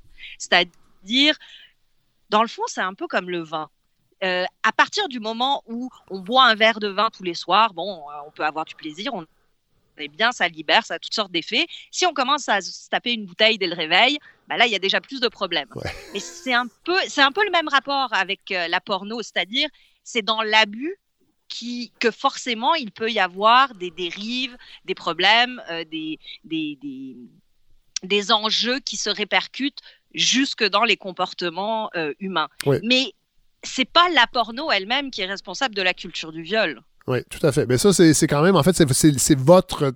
Vous, c'est votre opinion, en fait, et, et je pense que vous l'étayez quand même assez bien, entre autres avec, Ouais. euh, avec des études, parce que vous. Je dirais pas que c'est mon opinion, en fait, j'ai, et c'est même pas mes théories. Je n'ai pas d'autres pré- prétentions, moi, que de bien vulg- vulgariser ce qui s'écrit Oui. sur ces sujets-là. Ben, ben, en fait, oui, sauf que reste que je pense que ça reflète quand même votre. votre euh, je veux dire, votre livre n'est pas une science exacte aussi par rapport à ça, parce qu'il y aurait des gens qui pourraient dire complètement l'inverse et qu'au contraire, j'ai des études qui démontrent que la pornographie est néfaste pour, euh, pour le- le- le- le- l'image que les femmes se font d'elles-mêmes, pour euh, la- les la- le, sentiment de devoir performer que les, les jeunes hommes, en fait, éprouvent. Moi, pour avoir parlé à, à- à des filles de ça, des filles dans la trentaine, qui, quarantaine, mais beaucoup trentaine, parce que ça, cette génération-là, entre autres, la, la première qui a été beaucoup bombardée d'images euh, pornographiques, il y a beaucoup de filles qui me disent je dis pas que tous les gars que j'ai rencontrés sont là-dedans, mais j'ai remarqué quand même qu'on est beaucoup dans la performance, plus qu'avant, en fait, euh, chez certaines personnes. Et là, il faut voir, en fait, et vous, et vous le traitez dans votre livre, Patrick Doucet, euh, la proportion de gens qui deviennent accros et que ça devient problématique, la consommation de pornographie, mais ça reste quand même une minorité de gens. Oui, ben c'est les chiffres vont varier, là, mais c'est toujours moins de, de 10% Et c'est quand même. ben, Et quand j'entends dans les médias, Radio-Canada, entre autres, parler de, de, de pornographie, ce sera souvent pour euh, souligner les dérives Oui. et les dépendances et tout ça. Et dans le fond, c'est à peu près le même pourcentage de, de problèmes de dépendance à la pornographie que qu'on retrouve pour la dépendance à l'alcool. Par contre, on parle assez, somme toute, assez rarement des problèmes d'alcool, mais il y a beaucoup plus d'émissions sur les nouvelles bières, Oui, ah, ben ça, euh, les fou. nouvelles sortes de vins. Et là, on a un discours, disons, on pourrait dire, beaucoup plus équilibré sur le sujet. Oui. Par rapport à la porno, on parle jamais des bienfaits euh, euh, de la porno, mais essentiellement des méfaits que ça amène. Je me pose une question. Est-ce que, dans le fond, c'est pas parce que tout ça, ça relève d'abord et avant tout de l'intime, du privé? C'est pour ça qu'on n'en parle pas, non? C'est ce qui crée une barrière. Ouais, Jean-Marc, Jean-Marc, Ouais. euh, allez-y. Et Ce qu'on dit là, euh, c'est que non seulement le, le- le- la pornographie, ça relève de l'intime et donc euh, euh, pour le- bien des gens, ça les met mal à l'aise, mais la pornographie, elle est anarchiste dans sa nature Ah oui. parce qu'elle remet en question l'idée que nous devons tous euh, faire partie d'un noyau familial. hein. Surtout là, on est tous dans notre bulle. Ouais. Et donc la pornographie c'est très clair, ouvre cette idée qu'il peut y avoir plusieurs partenaires, qu'il peut y avoir des relations sexuelles qui ne mènent pas automatiquement au mariage, à la procréation et à la production de nouveaux employés. Hein? C'est ça, là. Je veux dire, c'est clair que les banlieues ont été construites pour qu'on aille travailler à l'usine, puis qu'on revienne à la maison après, puis tout ça. C'est c'est penser ces choses-là. Alors que la pornographie nous dit, certains individus se moquent complètement de ces règles-là, s'envoient en l'air, accumulent, en tout cas, Oui. elle donne cette illusion, hein, accumule les orgasmes et les expériences, et, et, et c'est pas grave. Ils certains d'entre eux s'en tirent très bien. Et donc, c'est une invitation un peu à la délinquance, la pornographie. Et alors que le vin, hein, on peut en vendre, c'est le gouvernement qui fait plein d'argent, il n'y a pas de problème avec ça. Donc, euh, il y a ce côté-là aussi de la pornographie, elle est, elle est sauvage, la pornographie, elle ne se contrôle pas. Au début, au 18e siècle, quand euh, Rétif de la Bretonne invente le mot pornographe, on voit apparaître des libelles contre Marie-Antoinette, la reine de France. Et on dit, ah, Marie-Antoinette a un comportement sexuel absolument incroyable. Et là, on décrit ce qu'elle pense qu'elle fait. Et c'est c'est là les premiers textes où on décrit euh, vraiment graphiquement des, des- des rapports sexuels qui vont finir par nous donner le marquis de Sade hein, dans cette veine-là. Mais ces textes-là, avant d'être d'avoir comme objectif de provoquer l'excitation sexuelle, ils avaient comme objectif de descendre l'autorité et de ramener, comme disait Montaigne, sur le plus grand, des- le plus haut des trônes, on est seulement assis sur son cul. Eh bien, c'est de ramener euh, la royauté à un niveau de, de- d'un peu plus proche du peuple. Hein? Et, et- et donc, la pornographie, elle entraîne un certain désordre, une certaine anarchie, et c'est ça qui fait peur aux gens aussi, je pense. Oui, tout à fait. Euh, Patrick Doucet, dans votre livre, euh, vous parlez, euh, ben, on, a- un peu touché le sujet tantôt, de la détresse des gens qui sont dépendants, mais souvent on a un discours misérabiliste aussi envers les actes, beaucoup envers les actrices, entre autres, porno, qu'on dit que ben, la plupart ont subi des agressions jeunes elles-mêmes, donc elles reproduisent ce, comportement-là. En fait, pas qu'elles reproduisent ce comportement-là, mais c'est ça qui les a amenés à faire la pornographie, que ce sont des filles, dans le fond, qui auraient voulu faire d'autres choses, mais qui sont euh, qui n'ont pas les outils pour, pour, pour faire autre chose. Euh, et vous, vous déconstruisez un peu euh, cette perception-là qu'on a des, des actrices porno, entre autres en donnant la voix, en tout cas en présentant des profils comme euh, Candida Royal, qui était une, euh, une, une, une, porn star en fait, du début des années 80, entre autres. Euh, Laurie Erickson également, qui est une femme qui souffre d'handicap et qui fait de la porno. Et Sandra Anne, une femme de 75 ans. Oui, bon, c'est ça. Ce sont des. J'aime bien donner des citations d'individus en particulier Oui. pour incarner tout ça, mais euh, j'ai pas vu euh, beaucoup d'études à ce sujet-là, mais il y en a au moins une où il comparait 177 actrices euh, porno et 177 femmes qui travaillaient pas dans le milieu. Et finalement, il y avait un pourcentage similaire de d'agressions sexuelles. Vécues, il y avait, ouais, c'est ça. Et il n'y avait pas plus de troubles de santé mentale, d'addictions diverses et une satisfaction générale comparable. Donc, euh, c'est sûr que des gens du milieu vont avoir des... Oui, euh, et, et ça nous ramène... vont souffrir de toutes sortes de façons pour toutes sortes de raisons. Ouais. Jean-Marc Beausoleil, vous, vous, êtes allé à la rencontre de ces, ben, en fait, d'un échantillon. Il faut faire attention aussi parce qu'il y a, il y a, de- oui, oui. C'est ça, il y, a, il y a un réel côté sombre, entre autres. Il faut, faut quand même le dire. Et- Ben, August Ames, là, qu'on pense, il y a des, des tragédies dans la pornographie, c'est clair. Hein? August Ames, la jeune Canadienne qui, après avoir beaucoup tourné pendant trois ans, s'enlève la vie. Une fille de 18 ans Ouais, oui. qui était monitrice dans des camps de jour, Ouais, là, ouais. qui était une- et qui là, qui part- je veux dire, c'est le cauchemar de tout parent. Là, ça, moi, ça me touche beaucoup. Tout à fait. Euh, mais il faut aussi se rappeler, moi, une porte-parole de Stella m'avait dit, j'ai déjà travaillé dans un Walmart et le travail du sexe est beaucoup moins aliénant et beaucoup plus payant que de travailler dans un Walmart. Et ça nous rappelle euh, que le- le- le- le- ou peut-être que, en effet, certaines personnes sont entraînées dans l'industrie de la pornographie et, et qu'elles vivent des mauvaises expériences. Mais combien d'entre nous sont entraînés sur le marché du travail et vivons aussi des mauvaises expériences? Ouais. Et donc, ce lien entre le fait qu'il faut vendre une partie de soi-même pour gagner sa vie, hein, qui qu'on soit, et, euh, et, là, le fait que qu'on utilise son intimité, qu'on met en scène son intimité pour vendre de l'argent, ça, ça brouille encore les cartes entre ce qui est bien ou pas bien, ce qui est acceptable ou pas acceptable, et, et là, ça, ça soulève encore des questions et des malaises.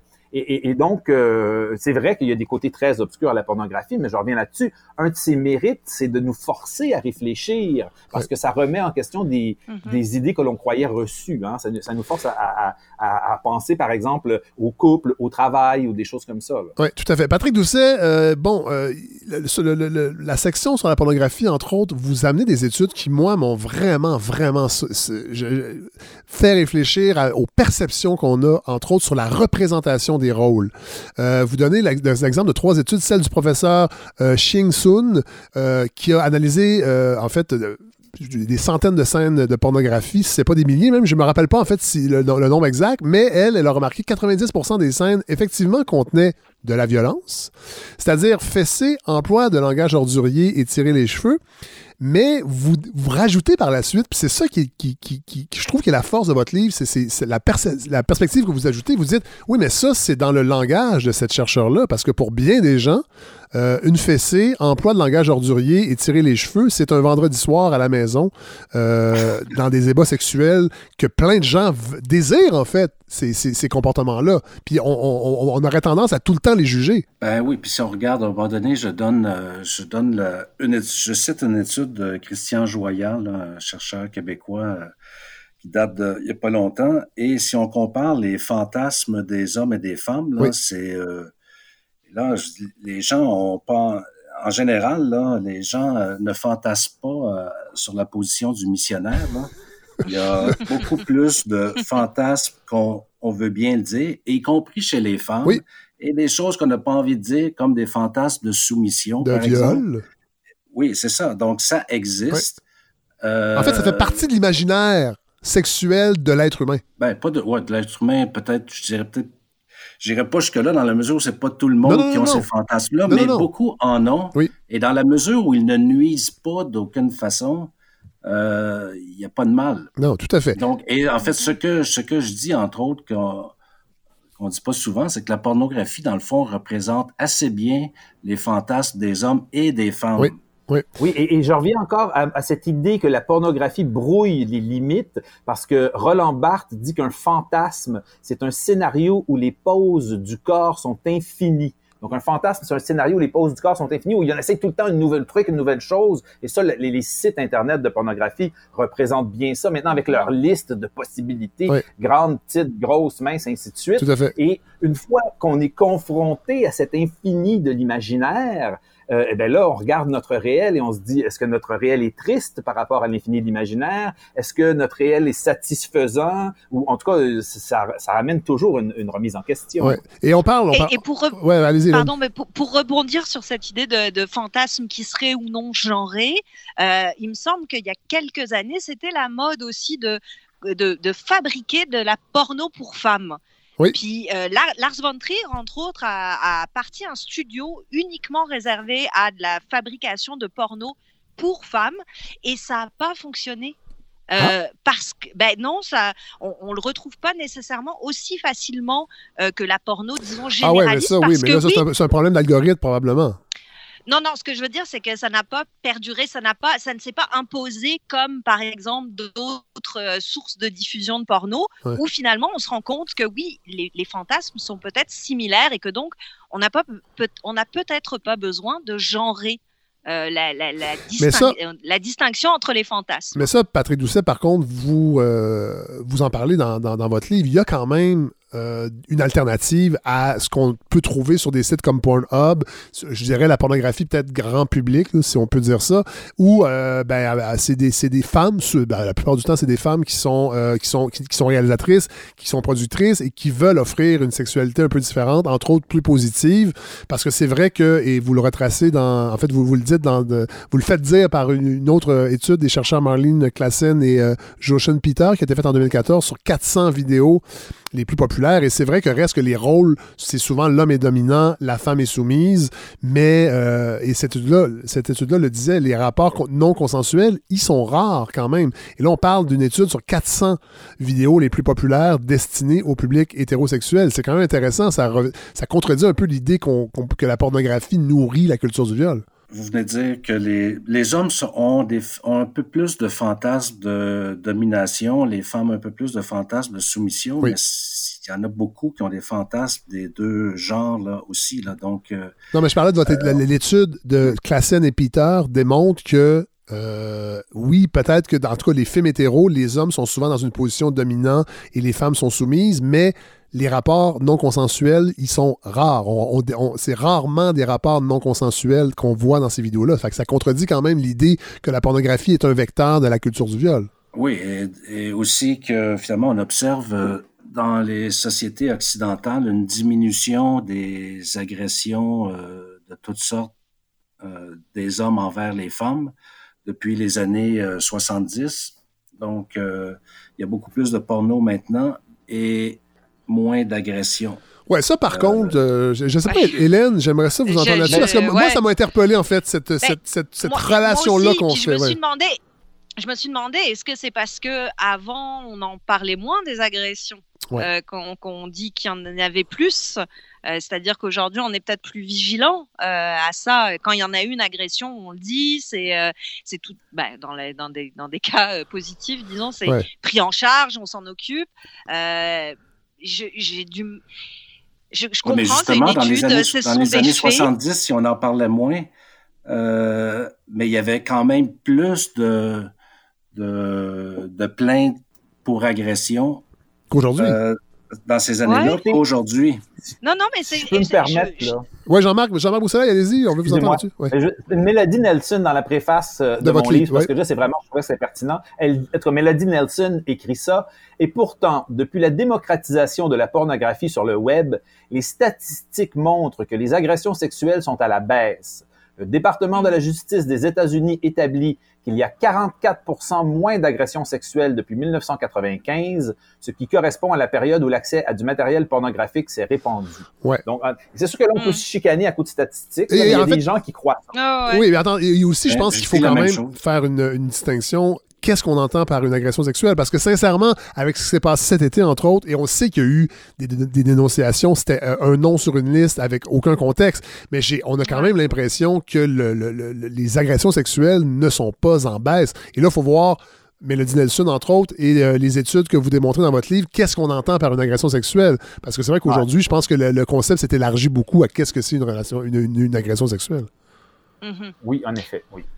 Euh, bon, là, je vais terminer avec ça. Euh, reste que votre livre, Patrick Doucet, euh, je- je- Jean-Marc Beausoleil, c'est peut-être moins le cas parce que vous êtes, vous faites pas un plaidoyer pour l'éducation sexuelle. En tout cas, l'amélioration du, du, du cours d'é- d'éducation sexuelle, bien que le fait de publier un livre sur la pornographie, il y a une forme d'éducation sexuelle, en fait, collective à ça.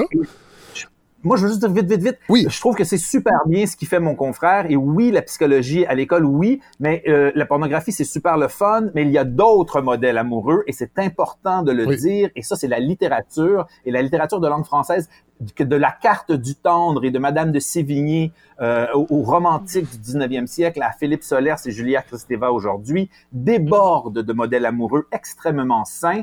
Donc, euh, entre deux films porno, peut-être lire un livre. Oui, oui, oui, c'est une bonne, euh, c'est une bonne observation. Parce qu'effectivement, euh, oui, le but, le, le but de ce segment-là, c'était pas de dire aux gens arrêtez de lire puis allez, allez Non, sur non, Pornhub. je- non, je pense pas ça. mais- Cela dit, Patrick Doucet, vous avez raison. euh, il y a quand même un- il y a, il y a une, une grande, grande lacune dans l'éducation sexuelle. Puis là, elle est laissée un peu euh, entre les mains de professeurs qui ne sont pas des spécialistes, euh, entre autres au secondaire, et que euh, c'est vraiment très mécanique, en fait, ce qu'on veut, euh, ce ce qu'on ce qu'on y enseigne et qu'on devrait élargir et qu'on devrait, on devrait continuer d'avoir cette formation-là au collégial, entre autres. Ben, au, ben, au collégial, euh, c'est déjà un petit peu là pour ceux qui peuvent choisir euh, un cours semblable. Oui. Mais là, c'est en train de changer au secondaire, mais qui donne les cours? Qui... C'est clair que beaucoup d'adultes sont pas à l'aise avec un sujet pareil. Oui. Euh, On devrait engager des qui- Ceux qui couvrent, ben, sexologues ou psychologues ou des, des gens qui ont une formation euh, quelconque là, dans, euh, ben, il me semble. Mais bon, c'est euh, des sujets qui restent. euh, c'est comme si c'était par définition un peu plus vulgaire que d'autres choses. Là, Oui. et Donc, c'est pas si important. Tout à fait. Bon, ben, mais, messieurs, merci d'avoir euh, de vous être prêtés à ce jeu. C'est c'était pas évident avec l'aspect en ligne. On a quand même réussi, je pense, à, En fait, moi, j'espère qu'on a donné le goût aux gens de lire ces deux livres. Donc, c'est à bout tenace, la masturbation, la pornographie l'éducation de Patrick Doucet euh, et Pornodyssée, une saison dans l'industrie pornographique québécoise avec euh, Jean-Marc Beausoleil. On va mettre évidemment euh, les liens euh, sur la page Facebook euh, de la balado cette semaine pour que les gens puissent euh, aller se, chercher ces livres-là. et j'espère que ça va nourrir en fait cette réflexion-là sur notre rapport à la sexualité, à la pornographie et que ça va aussi nourrir les autorités à offrir enfin une formation parce que c'est vrai que c'est difficile avec nos enfants en fait d'en parler. moi, je, le fais, mais reste que si, on, est, on est les seuls et après ça, les, les, enfants sortent de la maison et on n'en parle plus du tout et et, qu'il y a une stigmate morale, ben, je pense qu'on est perdant. Euh, euh, on est tous perdants à ce niveau-là. Et Hélène Faradji, merci. Vous avez lu le livre euh, à la dernière minute parce que je vous ai envoyé ça en début de semaine. vous avez réussi à le lire. oui, mais c'est bien la preuve qu'on peut le lire avec grand plaisir en très peu de temps. Voilà. Merci vraiment et merci de vous être prêté au jeu. Puis j'espère que les gens vont, vont lire vos livres. merci à vous.